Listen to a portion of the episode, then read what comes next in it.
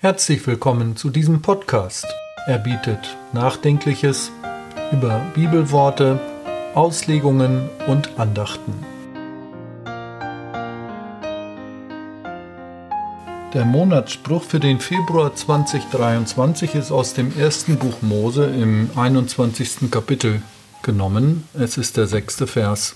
Sarah sprach, Gott hat mir ein Lachen zugerichtet, denn wer es hören wird, der wird über mich lachen.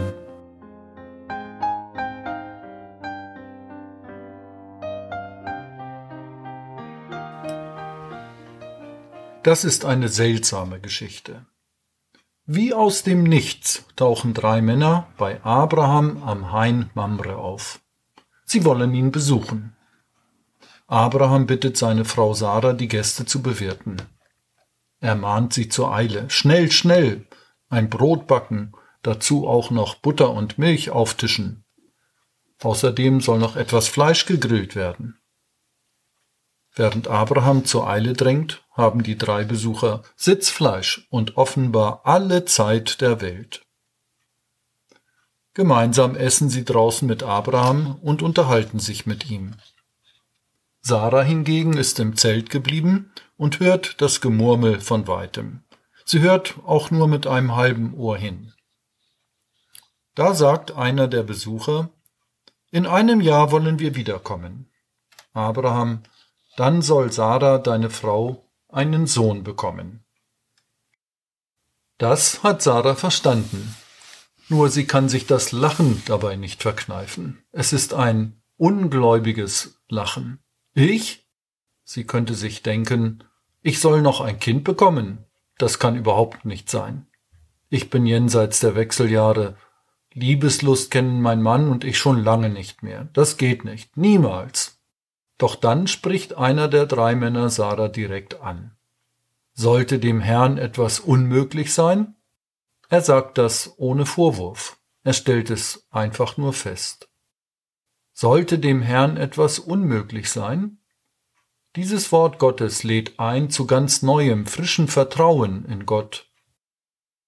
Gleich welches Thema, gleich welche Frage oder welche Not dir hier jetzt und heute zu schaffen macht, unter diesem Vorzeichen sollte dem Herrn etwas unmöglich sein, ist es gut aufgehoben.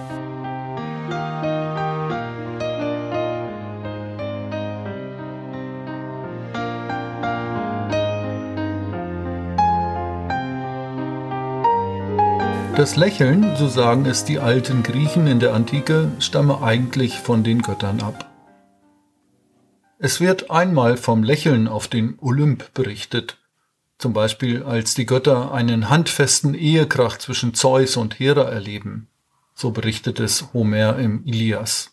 Aristoteles deutet das menschliche Lachen in Aufnahme dieser Überlieferung als das Erbe der Götter. Sie hätten es an die Menschen weitergegeben. Und dieses besondere göttliche Erbe, nämlich die Fähigkeit zu lachen, unterscheidet den Menschen vom Tier und mache ihn damit einzigartig. Eine interessante Perspektive. Allerdings, in der Spätantike des vierten Jahrhunderts nach Christus wird das Lächeln in der Kirche zu einem eher gequälten Lächeln. Wir lesen, dass Jesus Christus mehrfach geweint, aber nie gelacht hätte, so einer der größten Prediger der griechischen Kirche, Johannes Chrysostomos. Jesus wird uns vorgestellt als ein Mensch, der nur sein Leiden, nur sein Sterben und die Sühne für die Sünde vor Augen hat, keine Freude, kein Lächeln auf den Lippen, immer nur Leiden und Sterben vor sich. Bei solch einer Interpretation bleibt uns das Lachen im Halse stecken. Aber es hat bis heute Spuren hinterlassen, denn in der Kirche laut zu lachen wird in aller Regel als unangemessen empfunden.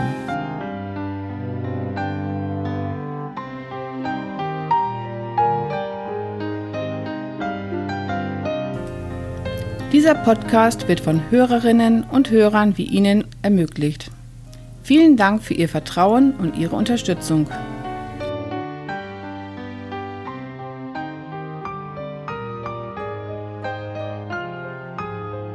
Nun zurück zum Inhalt. Im weltberühmten Roman von Umberto Eco Der Name der Rose wird erzählt, dass der blinde Bibliothekar Jorge von Burgos in seinem Bücherregal, quasi in einem Giftschrank, das einzig erhaltene Exemplar eines Buches von Aristoteles, der Poetik über das Lachen und über die Komödie besitzt. Der blinde Bibliothekar verhindert die Lektüre dieses Buches durch die Mönche, indem er jede Seite des unter Verschluss gehaltenen Buches mit einer Art Kontaktgift beschmiert. Allzu neugierige Leser lässt dieses dann beim Umblättern am Ende zu Tode kommen, da sie die schwer verklebten Seiten nur mit ein bisschen Spucke versuchen auseinanderzunehmen. Lachen im Kloster ist also ebenso verboten wie in der Kirche und Jorge von Burgos setzt alles daran, dass es auch so bleibt.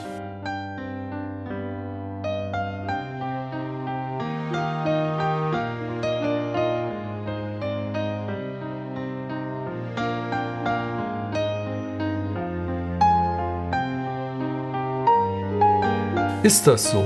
Ist das Lachen in der Bibel verpönt? Sarah ist nicht die erste, die über die Ankündigung, dass sie ein Kind bekommen wird, lacht. Auch Abraham lacht, als ihm das zum ersten Mal angekündigt wird.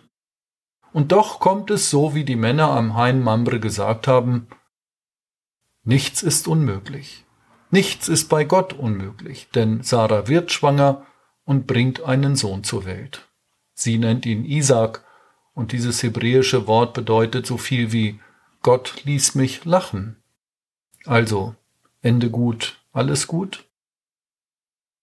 Nein. Sarahs erstes Lachen ist kein freies Lachen aus purem Glück, sondern beim Hören des Wortes der Verheißung wird erst gedacht, wie soll das vor sich gehen? Aber es wandelt sich, denn als dann der Sohn geboren wird, Isaak, ist es ein freudiges Lachen, voller Freude und voller Glück, denn Gott hat das Unmögliche möglich gemacht. Und wir? Uns ist auch eine Verheißung gegeben worden, und trauen wir Gott zu, dass er sie wahr macht? So klingen diese Worte noch ein wenig nach. Sollte dem Herrn etwas unmöglich sein? Denn uns ist auch ein Sohn geboren, und in der Weihnachtsgeschichte wird es aufgenommen, die Verheißung bei Jesaja, ein Sohn ist uns geboren, welcher ist Christus der Herr. Vielleicht macht das die Glaubwürdigkeit der biblischen Geschichten aus, dass sie die Menschen nicht als perfekt darstellen. Abraham und Sarah machen Fehler. Sie erkennen aber an, sollte dem Herrn etwas unmöglich sein? Nein. Bei Gott ist kein Ding unmöglich. Nicht immer ist uns in dieser Welt zum Lachen zumute. Beispiele dafür gibt es genug.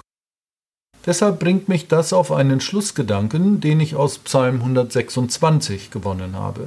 Dort heißt es, wenn der Herr die Gefangenen Zions erlösen wird, so werden wir sein wie die Träumenden. Dann wird unser Mund voll Lachens und unsere Zunge voll Rühmens sein. Dann wird man sagen unter den Völkern, der Herr hat Großes an ihnen getan. Der Herr hat Großes an uns getan, des sind wir fröhlich. Die Korrelation beider Bibelworte sollte dem Herrn etwas unmöglich sein und die Verheißung, dass Gott uns von allem befreit, was uns gefangen hält, dass Gott uns in und durch Jesus Christus von allem befreit, was uns gefangen hält, das sorgt dafür, dass unser Mund voll Lachens ist.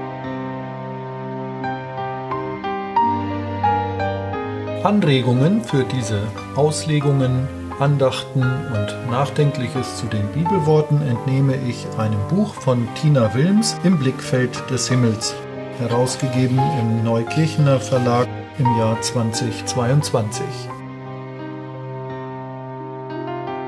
Für die Musik im Hintergrund bedanke ich mich herzlich bei Malte Ussat.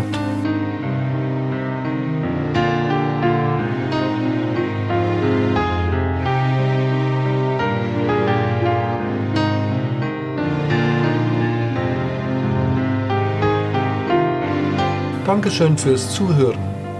Bis zum nächsten Mal. Ihr Markus Nietzke.